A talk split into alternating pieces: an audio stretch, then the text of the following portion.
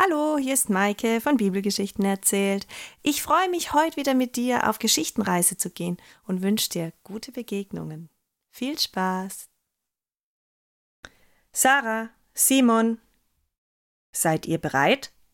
Ja! Ja, Vater. Na dann, wo sind eure Körbe? Hier, schau nur, was Mutter mit uns gerichtet hat. Ja, wunderbar. Das sind schöne Opfergaben. Warum opfern wir das noch einmal? Ach, Sarah.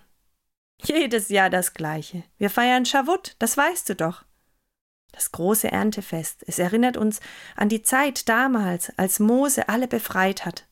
Du weißt doch noch, vor 50 Tagen haben wir Passa gefeiert. Und jetzt feiern wir Schavut. Ach ja, natürlich. Nun komm. Oh, ich muss noch meine Sandalen anziehen. Ich auch, sagt Simon, der Bruder Sarahs. Schnell rutschen sie in ihre Sandalen. Der Vater steht bereits draußen vor der Türe. Ein warmer Luftzug kommt in das Flachdachhaus. Drinnen ist es kühl. Es riecht ein wenig nach Tier und nach gebackenen Fladen der Mutter.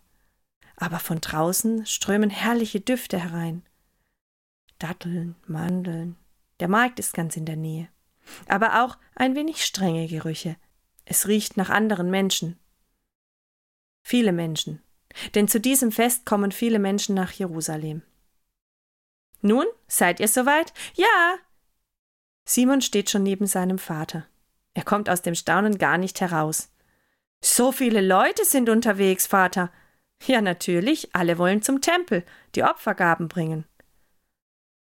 Sarah, wo bleibst du denn? Ach, ich habe meinen Korb vergessen. Da steht schon ihre Mutter bereit mit dem Korb. Sie streckt ihn ihr entgegen. Danke, Mutter. Sie gibt ihrer Mutter einen flüchtigen Kuss auf die Backe. Schnell geht sie zu ihrem Bruder und zu ihrem Vater. Oh, so viele Menschen. Oh, und es riecht so gut. Wo gehen die alle hin? Sarah, du weißt es doch. Wo gehen wir denn hin? Ah, zum Tempel, natürlich, sie gehen auch zum Tempel. Den ganzen Weg ist sie am Plappern, am Staunen, am Schauen. Denn aus der ganzen Gegend, aus vielen Ländern sind die Juden zusammengekommen, um das große Erntefest zu feiern, das Dankesfest.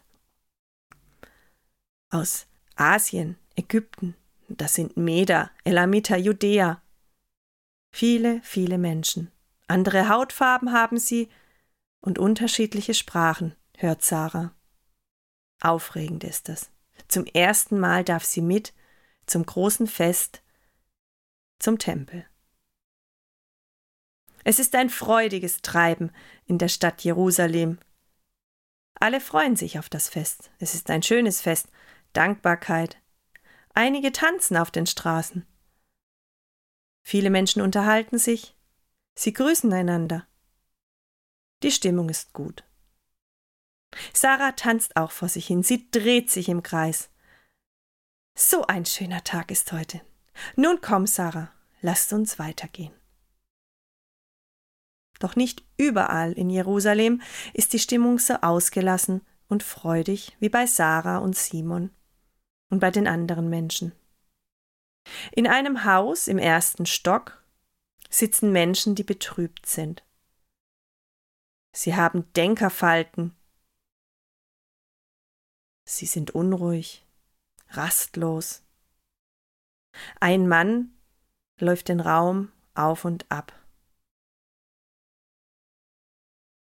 Setz dich endlich hin, Petrus, sagt ein Mann, der versucht, sich gerade ein paar Trauben zu pflücken vom Tisch. Er steckt sie sich in den Mund.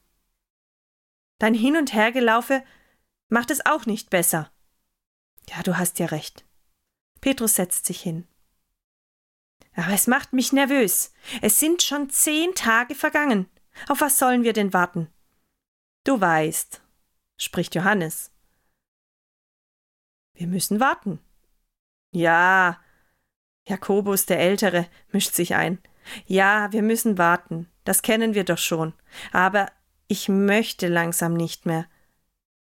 So schön ist das Schavutfest. Nein, wir können jetzt nicht raus. Wir haben einen Auftrag. Wir sollen warten. Wir werden warten, bis der Heilige Geist kommt. Und dann wissen wir, was zu tun ist. Ja, ihr habt ja recht. Stille. Alle gehen ihren Gedanken nach. Zehn Tage ist es her. Da ist Jesus, ihr Freund, ihr Meister, zu Gott gegangen. Er ist einfach in einer Wolke verschwunden und in den Himmel gefahren. Und die Engel haben gesagt, ja, wartet doch, ihr wisst doch, was zu tun ist. Und vollen Mutes waren sie, voller Freude, sie sind zurückgekommen nach Jerusalem. Hier, in dieses Haus. Und dort sind sie seither. Sie waren ganz aufgeregt. Und nun warten sie. Draußen ist Trubel und nein, sie können nicht rausgehen, denn ja, sie sind schließlich Freunde von Jesus und alle denken, er ist tot und dann werden sie selbst verfolgt und gar noch umgebracht. Nein, sie warten. Einer beginnt mit den Fingern auf dem kleinen Tisch herumzuklopfen. Er erntet böse Blicke. Ja, ist ja gut, ich höre schon auf. Da schlägt Johannes vor, lasst uns beten. Wir sind alle unruhig. Wir brauchen Ruhe. Lasst uns um den Heiligen Geist bitten. Ja, du hast recht. Und sie beten so, wie es Jesus ihnen gelehrt hat. Sie beten das Vaterunser. Sie senken die Köpfe dazu, manche legen ihre Hände in ihren Schoß, andere halten die Hände nach oben. Sie erbitten Gott um den Heiligen Geist. Sie sind aufgeregt, nervös, mutlos, beängstigt. Doch die Stimmung wird besser während des Gebetes. Jeder ist konzentriert im Gespräch mit Gott.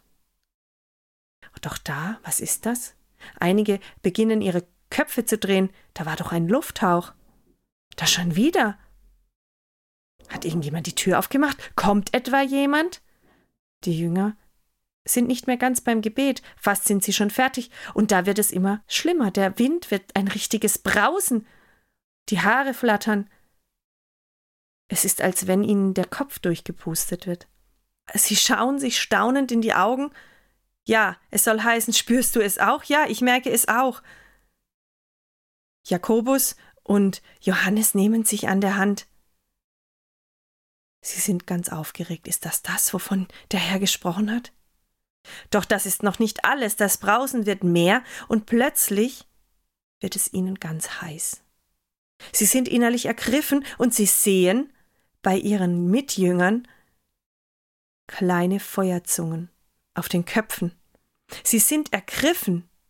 Es ist nicht mehr, dass sie ängstlich und mutlos sind. Innerlich sind sie auf einmal ganz stark. Sie haben den Drang, sofort aufzuspringen, rauszugehen, aller Welt von Jesus zu erzählen. Und das tun sie auch. Sie lächeln sich an. Jeder weiß, was passiert ist. Der Heilige Geist ist gekommen. Sie springen auf und gehen die Stufen hinab. Die Tür schwingt auf und sie strömen hinaus in das turbulente Leben der Stadt Jerusalem. Die Menschen, die dort gerade vorbeikommen, sind verblüfft, denn auf einmal kommen da zwölf Männer auf einen Schlag aus der Tür heraus. Und sie alle schauen sehr beseelt, glücklich, zufrieden, in ihren Augen leuchtet es. Sie sind Feuer und Flamme für ihre Sache.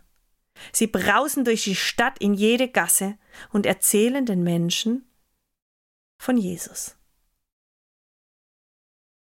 Die Menschen schauen sich an. Sind das nicht Galiläer? Warum verstehe ich sie?